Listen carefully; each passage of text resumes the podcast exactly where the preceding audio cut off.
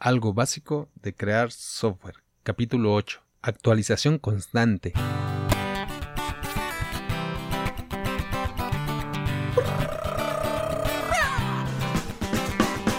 Hola gente oyente, ¿qué tal? ¿Qué más? ¿Cómo estás? Este es el podcast Algo básico de crear software. Algo así como un detrás de cámaras del desarrollo de sistemas. Aquí hablamos, pero sobre todo creamos sistemas informáticos para rebeldes que prefieren crear sistemas que funcionan a convertirse en genios de la computación. Cualquier duda, comentario, recomendación, queja, solicitud, sugerencia, puedes comunicarte conmigo en la página abcweb.mx diagonal contactar. Hoy es viernes, hoy toca recreo, así le llamamos al día en que hablamos de un tema libre. Eh, de acuerdo al calendario que de hecho, hoy vamos a cumplir el primer ciclo del calendario. Habíamos acordado que vamos a hablar los lunes, miércoles y viernes eh, sobre diferentes temas. El lunes vamos a tocar teoría, que es conceptos que tratamos en el desarrollo de software. los miércoles vamos a hablar sobre la práctica, cómo se aplican esos conceptos en los sistemas que estamos desarrollando, que por cierto estamos en, el ciclo de Chronodet, un sistema que estamos este, desarrollando. Ahí se pueden referir para, ese, para eso en el capítulo anterior, el del miércoles pasado.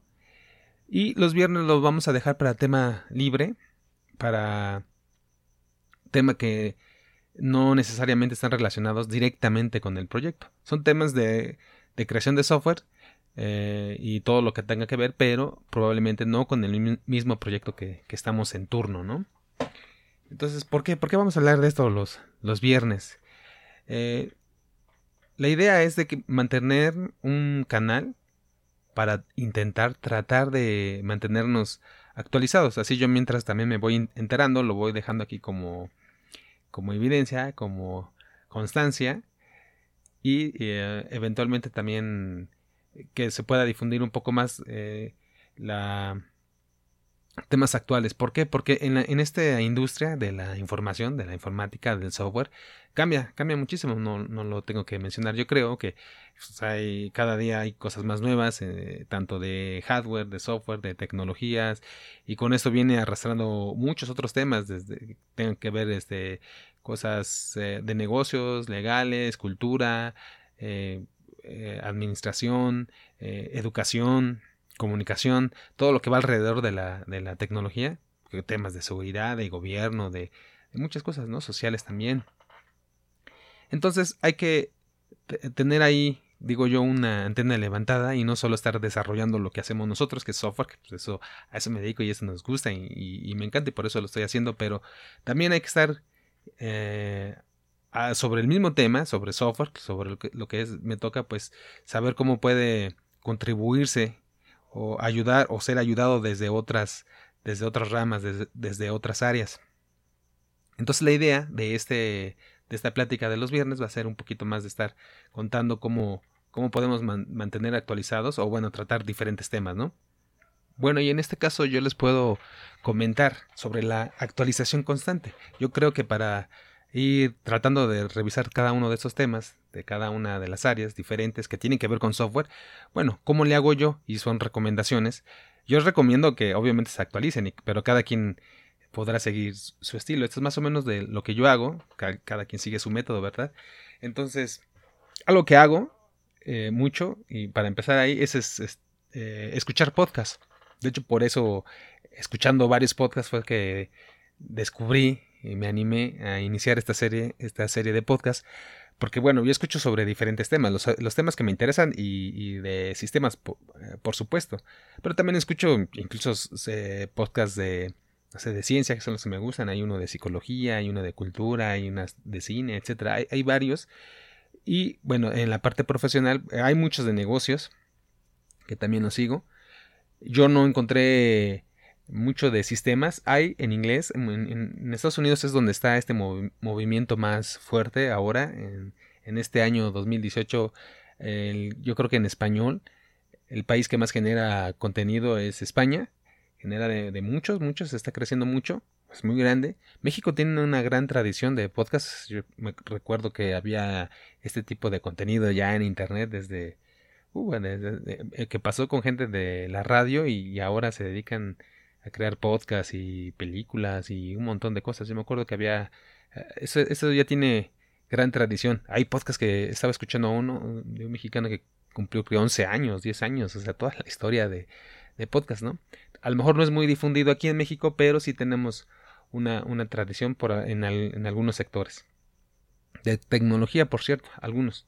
En México yo puedo recomendar, uno de los que me gusta es una plataforma, es, es Puentes, Puentes ME, así se, así se llama, y ahí tienen varios, le digo que ahí escucho yo uno hasta de psicología. Pero también existen de otros temas, les digo, para relacionados con el software. Escuché uno hace poco que se llama eh, Derecho Remix, ahí hablan de, de derecho y ellos estaban, eh, hablan de avances de, o bueno, de los temas de, derecho, ¿no? Política o ciertas cosas de aquí de, de, México principalmente, aunque también internacionales, ¿eh? Bueno, y en un capítulo, de hecho en el capítulo que reciente de la semana pasada, porque ellos hacen un capítulo cada semana, de esta semana creo, la semana pasada, eh, llevaron de invitado a las personas que crearon una plataforma, bueno, algunas chicas que algunas de las chicas que crearon la plataforma que se llama datacívica.org son principalmente abogados, abogadas, eh, pero hay otras, otras eh, perfiles que ya estuve revisando ahí en su página y ellos crean herramientas, dicen, de para buscar o crear contenido, capacitar personas. eso dicen ellos. Pero bueno, ¿de qué se trata? Que ellos como abogados descubrieron una necesidad de gente que, eh, por ejemplo, está de las personas desaparecidas en México, en, la, en la, llamada guerra eh, contra el narcotráfico y el problema de seguridad que existe.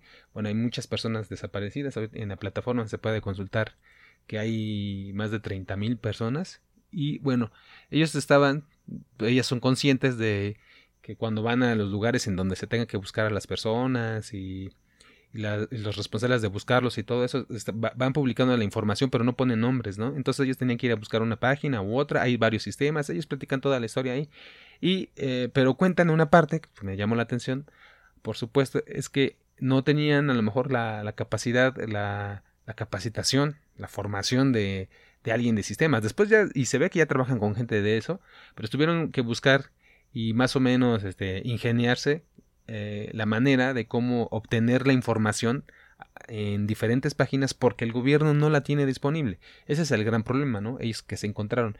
Hay gente que necesita esa información, incluso el gobierno la debería de tener bien organizada ¿Qué información? los datos de las personas, de las personas desaparecidas, para poder buscarlas, darle seguimiento, etcétera, ¿no? Muchos trámites que tengan que ver o, tratar de solucionar el problema, problema o tan solo medirlo, ¿no? Entonces eso no, no existe, ellos lo hicieron, lo resolvieron, eh, se eh, ayudaron con personas mm, capacitadas, técnicas y desarrollaron el software, la plataforma, que ahora es, eh, se llama personasdesaparecidas.org.mx y ahí se pueden consultar las personas. Ellos hicieron, este esfuerzo. De hecho, ahí comentaban en su historia que, que hasta ya el gobierno le, primero a lo mejor no los, no los tomó en cuenta y no los trató muy bien que digamos, pero ya después eh, al menos, pues si no bien, ya los considera y los invitaron a reuniones y a revisar su proyecto y pues de alguna manera conseguir eh, visibilidad, que eso ya les ayuda mucho en su proyecto y, otras personas.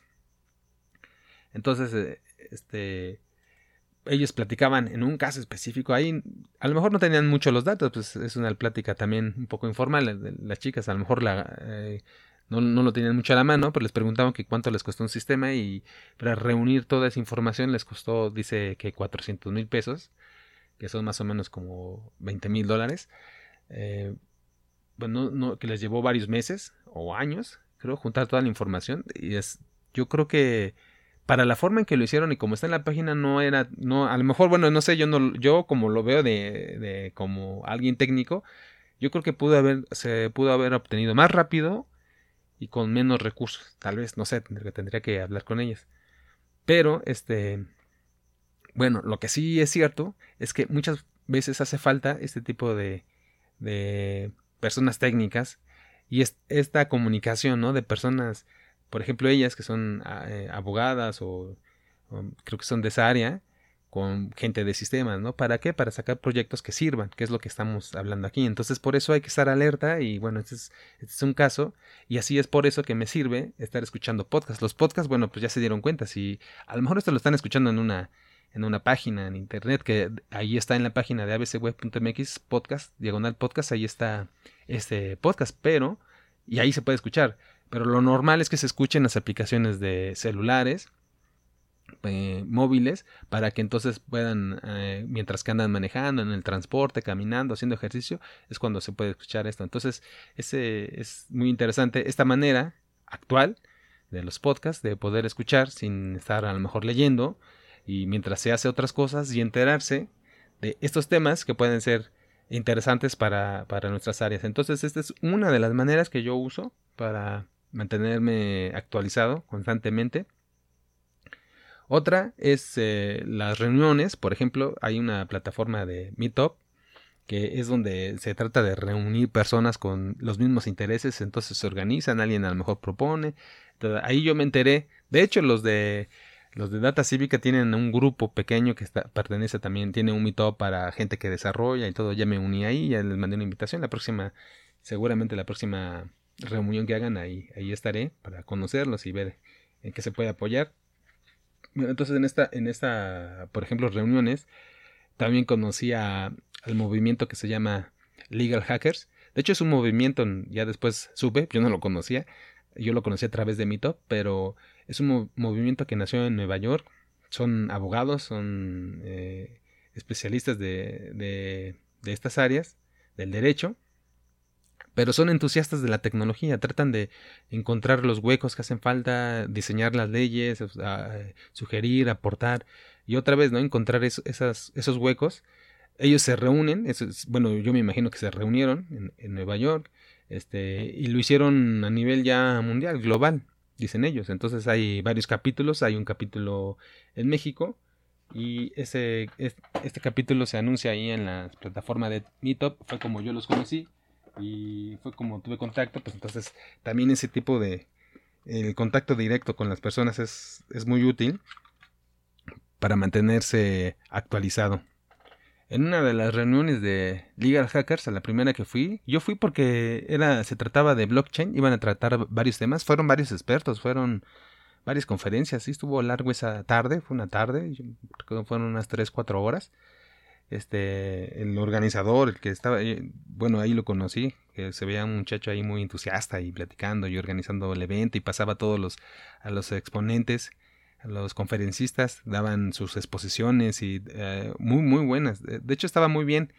Y me sorprendió también que había mucha gente ahí. El, organizador era Mauricio, un muchacho bien, bien buena onda, que ahí anda súper entusiasta con toda la, con toda la logística, ¿no? Y, tratando bien ahí a todos los invitados, a gente que a lo mejor ni, nos conoce, como esa vez que yo llegué, ni me conocía, ni sabía, pero bueno, pues es público, obviamente, el, el meetup. Yo llegué, me senté, dije voy a aprender. También fui con la intención de conocer quiénes son las personas que se están yendo a, a enterarse de este, estos temas, que en este caso era el blockchain, las criptomonedas y esto que está de moda. Me sorprendió que fueran mucho, muchos abogados realmente. Yo he ido a otros meetup pero quisiera mencionar este porque este es más de gente que no es técnica, ¿no? De lo que se trata de hablar en este, en este podcast. ¿Por qué? Porque, bueno, hay, hay otros meetups a los que voy que son técnicos, otras reuniones, eh, hablan de la nueva tecnología, pero bueno, hay que entender, su lenguaje es otro. Eh, si voy más al de los usuarios que, que tratan sobre lo mismo, tienen, quieren, tienen interés sobre, por ejemplo, la nueva ley FinTech, que también fue la siguiente reunión que fui, eh, las criptomonedas, tienen otro lenguaje, nada más a nivel de usuario como yo lo veo, pero les interesa mucho la tecnología, entonces también hay que estar tendiendo estos canales, abriendo estos canales de comunicación. Y bueno, es algo que lo encontré a través de esta, plataforma. En esa plataforma de Mito, bueno, pues también hay, de otras cosas, ¿no? Hay culturales, diversión, lectura de libros.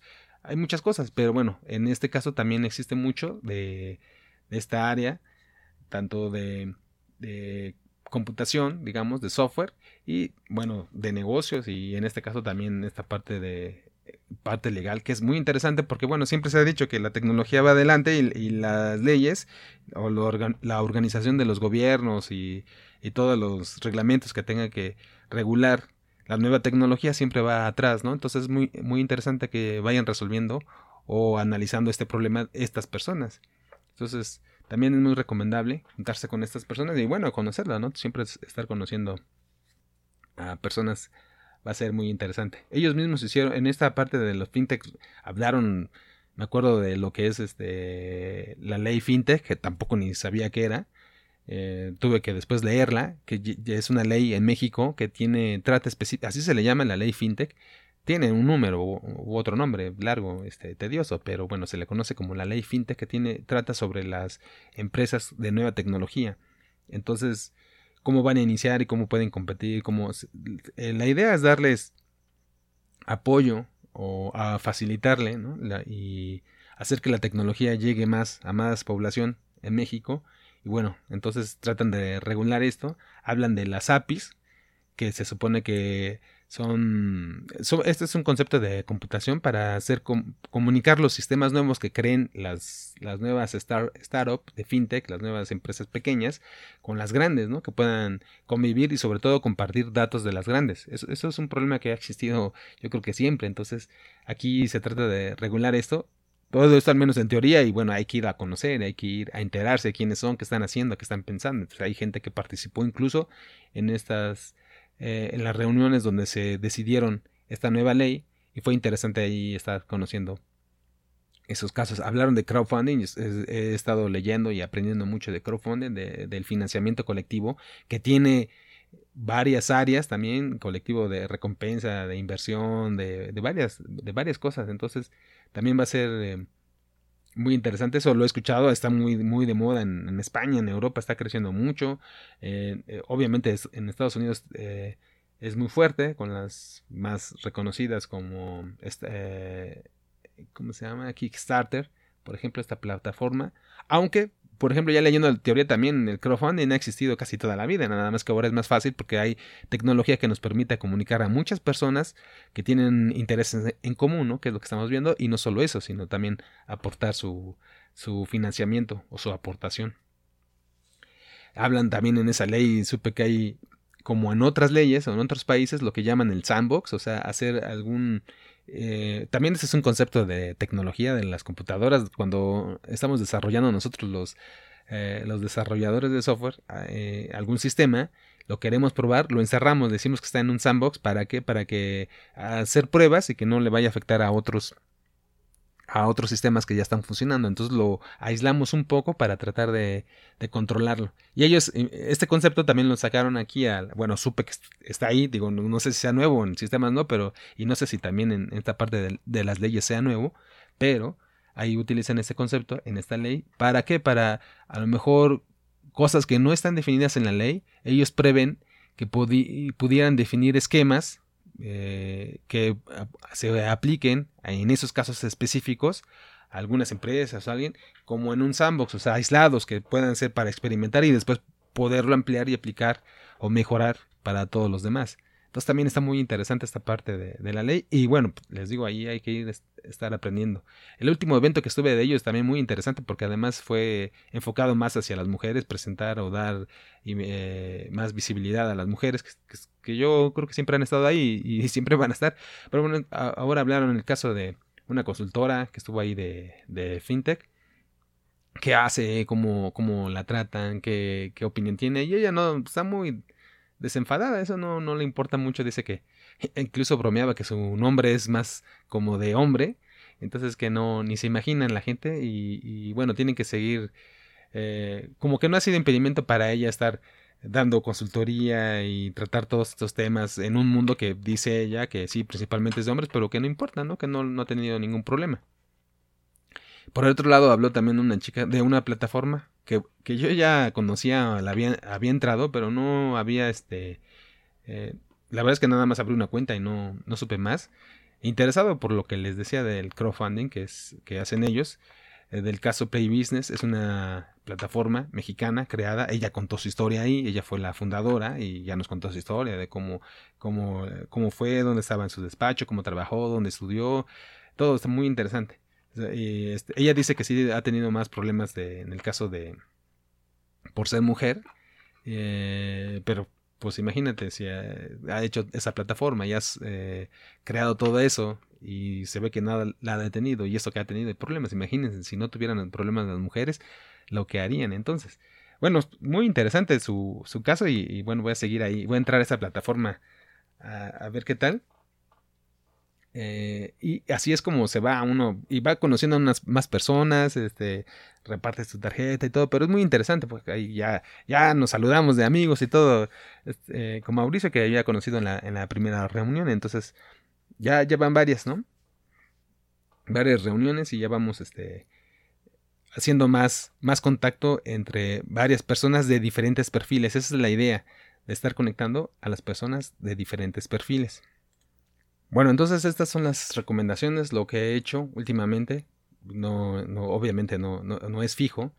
Antes leía, antes no existían los podcasts, yo no los conocía, o la plataforma Meetup. Entonces siempre hay que ir evolucionando. De hecho, de eso se trata, de que, y sobre todo en el software, hay que estarse actualizando. Yo todo lo que aprendí en la, en la universidad en cuanto a programación, a lenguajes de programación, no lo aplico, ya no lo uso, no existe hoy en día. Entonces, lo que, con lo que yo trabajo, con lo que yo este, me sostengo, lo que, con lo que yo vivo, de lo que yo vivo, son lenguajes de programación o tecnología que no lo vimos en la universidad. Entonces no, no podemos esperar estar, eh, salir de una universidad y ya con eso conseguir un trabajo o no sé. Entonces se nota que hay diferentes personas, varias personas, eh, que intentan hacer lo mismo y bueno, también escuchan podcast, también van a las reuniones.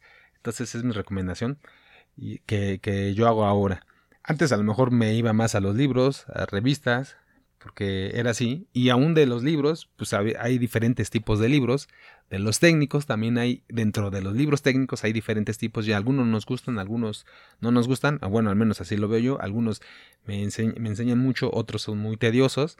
Entonces, uno va seleccionando y se va encontrando la manera más rápida de, poderse mantener actualizado. esa es la idea, entonces ojalá que les sirva de este, este podcast para eso. Esa es la idea. Si me dan retroalimentación, yo puedo ir mejorando, tratando de sacar temas que les puedan, puedan servir, ir contribuyendo a lo que acordamos es eh, la idea principal que construir software eh, puede ser factible entre sin necesariamente ser una persona técnica. Hay que aprender no solo a comunicar técnicos con no técnicos. Entonces lo dejamos por aquí hoy y nos escuchamos el lunes ya saben, lunes que es de teoría, de conceptos. Gracias. Hasta pronto.